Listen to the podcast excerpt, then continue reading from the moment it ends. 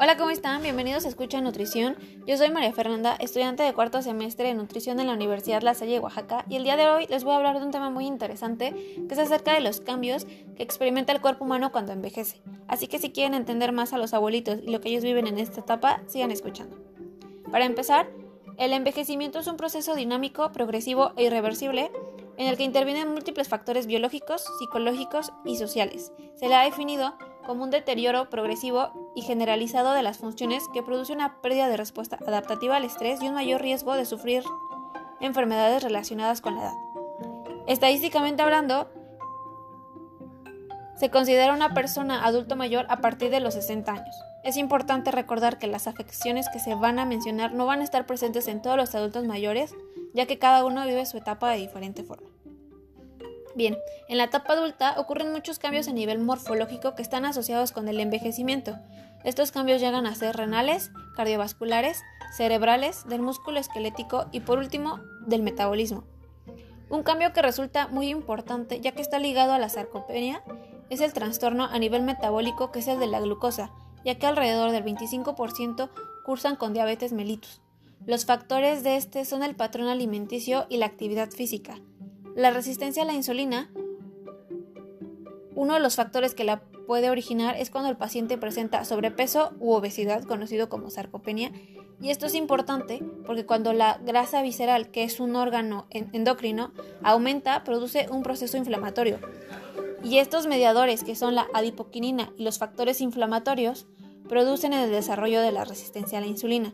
Si a esto se le agregan las alteraciones cognitivas y motoras propias de la edad, existe el riesgo de hipoglucemia, que es la disminución de la glucosa, y graves efectos secundarios.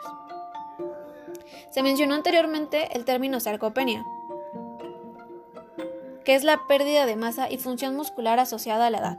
Es un síndrome que se caracteriza por la pérdida progresiva de masa del músculo esquelético.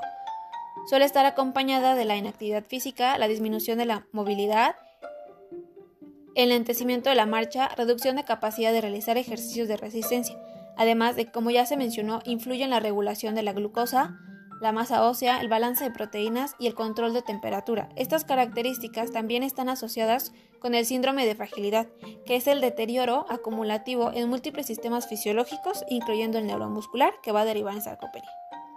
Algunos factores de riesgo son la deficiencia nutricional debido a la pérdida del sentido del gusto, olfato pasamiento gástrico lento, demencia, depresión y ambiente social. Aquí una de las recomendaciones que se hace es que la persona consuma al menos 1.2 gramos de proteína por kilogramo de peso, ya que la disminución de la proteína contribuye a la atrofia muscular y severidad de la sarcopenia.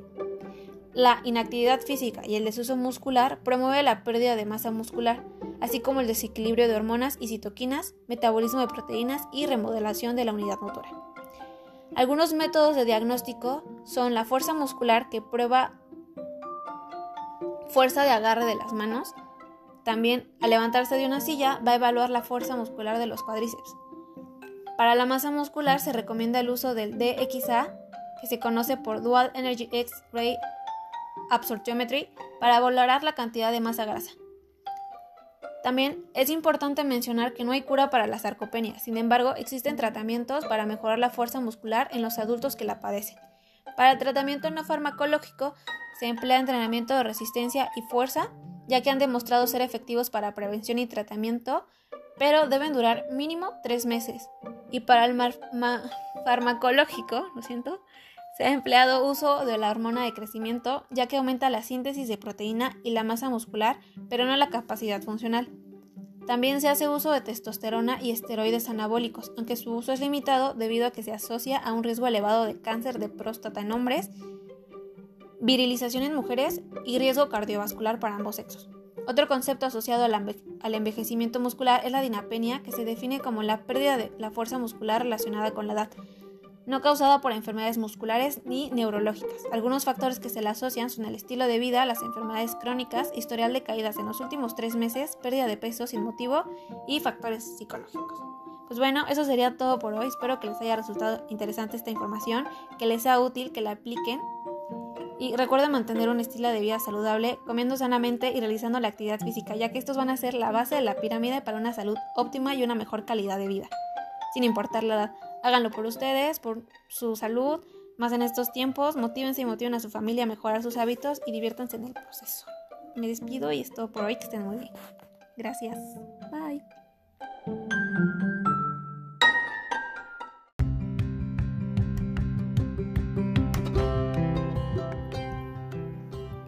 Hola, ¿cómo están? Bienvenidos a Escucha Nutrición. Yo soy María Fernanda. Y yo soy Ana Sofía. Estudiantes de cuarto semestre de nutrición en la Universidad La Salle, Oaxaca. El día de hoy les vamos a hablar de un tema muy interesante que es el protocolo de atención para adultos mayores.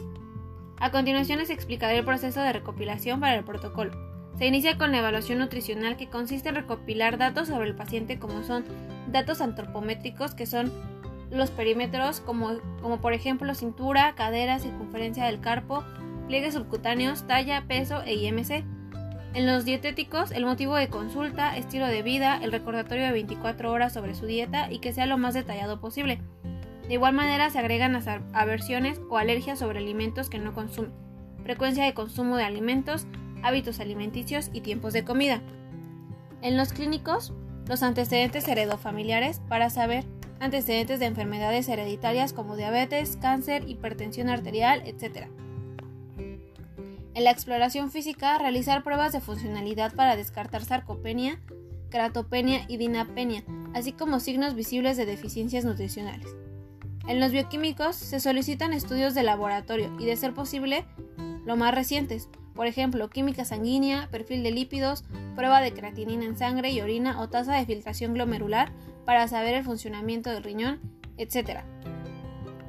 En general, estas pruebas se realizan para el análisis del estado general y funcionamiento del organismo del paciente, y se realiza la interpretación de cada uno de acuerdo a los valores útiles para el diagnóstico. Una vez realizadas las pruebas e interpretaciones correspondientes, se realiza el diagnóstico, que puede ser diagnóstico relacionado con el consumo de deficiente o, o excesivo de alimentos, clínico relacionado con condiciones médicas o físicas, y por último, relacionado con características ambientales y conductuales y dependiendo de este diagnóstico se realiza el diagnóstico PES, que es el problema nutricio, la etiología y los signos y síntomas. A partir de este se toma la decisión para la intervención nutricia y en casos específicos se tomaría una decisión multidisciplinaria, como puede ser junto con el médico general, terapeutas y apoyo familiar. A continuación mi compañera Sophie les va a hablar de la importancia de hacer un buen diagnóstico para el nutriólogo y el equipo multidisciplinario. Gracias, Fer. Es importante que haya un buen diagnóstico de ambas instancias por parte de médicos, nutriólogos y otro personal de salud como psicología, fisioterapeutas, etc. De manera que el paciente pueda recibir la atención o tratamiento más adecuado para su condición y tener resultados y mejoras favorables. Por nuestra parte como nutriólogos, evaluar correctamente los datos obtenidos en la evaluación, apoyándonos de los datos de laboratorio, así como signos y síntomas y demás, que el paciente muestra en consulta para identificar la patología principal y con la intervención nutricional mejorar su calidad de vida. Se debe tomar en cuenta los puntos de deficiencias que pueda tener el paciente en la población mayor de 65 años, la malnutrición, sobrepeso y obesidad, o incluso el riesgo de padecer desnutrición es común. El riesgo aumenta en mujeres, los más adultos y los que están en asilos o en hospitales. Los factores de riesgo son ayunos prolongados de agua y comida, niveles socioeconómico bajo, vivir en una discapacidad, bajo consumo de lácteos y frutas, depresión y soledad. Son foco de alarma enfermedades mentales, cambio del 5% del peso en el último mes, alto consumo de alcohol, dejar de comer y beber líquidos pobreza, discapacidad social y física. De igual manera, el aumento de enfermedades, ya que en esta edad es muy común, por ejemplo, diabetes, hipertensión, demencia, Alzheimer, pérdida de piezas dentales, mayor frecuencia de infecciones virales, etc. Por último, los grupos más vulnerables son adultos mayores con enfermedades crónicas, mujeres, los que viven en una discapacidad, los fumadores y alcohólicos, los que viven en asilos o están hospitalizados. Por eso es importante que nosotros como nutriólogos recordemos que en esta etapa es indispensable que lleven una suplementación de vitaminas y minerales junto con el plan de alimentación, evitando dietas restrictivas y hacer más amenas las comidas para ellos con variedad de alimentos frescos, frutas y verduras y cocinarlas de acuerdo a sus necesidades, como en purés, sopas, trozos pequeños, etc.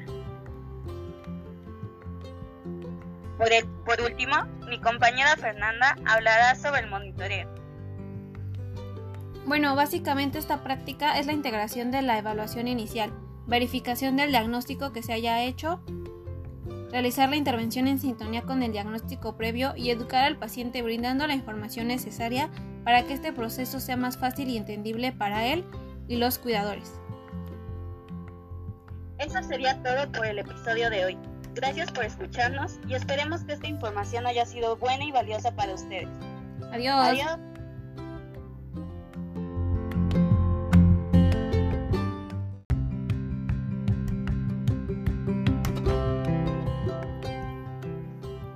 Hola, ¿cómo están? Bienvenidos a Escucha Nutrición. Yo soy María Fernanda. Y yo soy Ana Sofía. Estudiantes de cuarto semestre de nutrición en la Universidad La Salle, Oaxaca. El día de hoy les vamos a hablar de un tema muy interesante que es el protocolo de atención para adultos mayores. A continuación les explicaré el proceso de recopilación para el protocolo. Se inicia con la evaluación nutricional que consiste en recopilar datos sobre el paciente como son datos antropométricos que son los perímetros como, como por ejemplo cintura, cadera, circunferencia del carpo, pliegues subcutáneos, talla, peso e IMC. En los dietéticos, el motivo de consulta, estilo de vida, el recordatorio de 24 horas sobre su dieta y que sea lo más detallado posible. De igual manera se agregan las aversiones o alergias sobre alimentos que no consume, frecuencia de consumo de alimentos, hábitos alimenticios y tiempos de comida.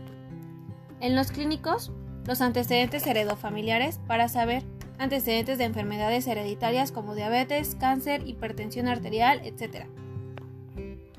En la exploración física, realizar pruebas de funcionalidad para descartar sarcopenia, cratopenia y dinapenia, así como signos visibles de deficiencias nutricionales. En los bioquímicos se solicitan estudios de laboratorio y, de ser posible, lo más recientes, por ejemplo, química sanguínea, perfil de lípidos, prueba de creatinina en sangre y orina o tasa de filtración glomerular para saber el funcionamiento del riñón, etc. En general, estas pruebas se realizan para el análisis del estado general y funcionamiento del organismo del paciente y se realiza la interpretación de cada uno de acuerdo a los valores útiles para el diagnóstico. Una vez realizadas las pruebas e interpretaciones correspondientes, se realiza el diagnóstico, que puede ser diagnóstico relacionado con el consumo de deficiente o, excesivo de alimentos, clínico relacionado con condiciones médicas o físicas y por último, relacionado con características ambientales y conductuales y dependiendo de este diagnóstico se realiza el diagnóstico PES, que es el problema nutricio, la etiología y los signos y síntomas. A partir de este se toma la decisión para la intervención nutricia y en casos específicos se tomaría una decisión multidisciplinaria, como puede ser junto con el médico general, terapeutas y apoyo familiar. A continuación mi compañera Sophie les va a hablar de la importancia de hacer un buen diagnóstico para el nutriólogo y el equipo multidisciplinario. Gracias. Es importante que haya un buen diagnóstico de ambas instancias por parte de médicos, nutriólogos y otro personal de salud como psicología, fisioterapeutas, etc. De manera que el paciente pueda recibir la atención o tratamiento más adecuado para su condición y tener resultados y mejoras favorables.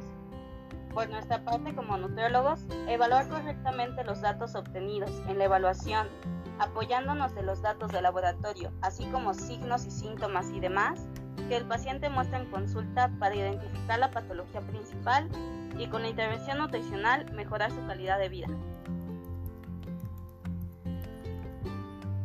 Se debe tomar en cuenta los puntos de deficiencias que pueda tener el paciente en la población mayor de 65 años, la malnutrición, sobrepeso y obesidad, o incluso el riesgo de padecer desnutrición es común.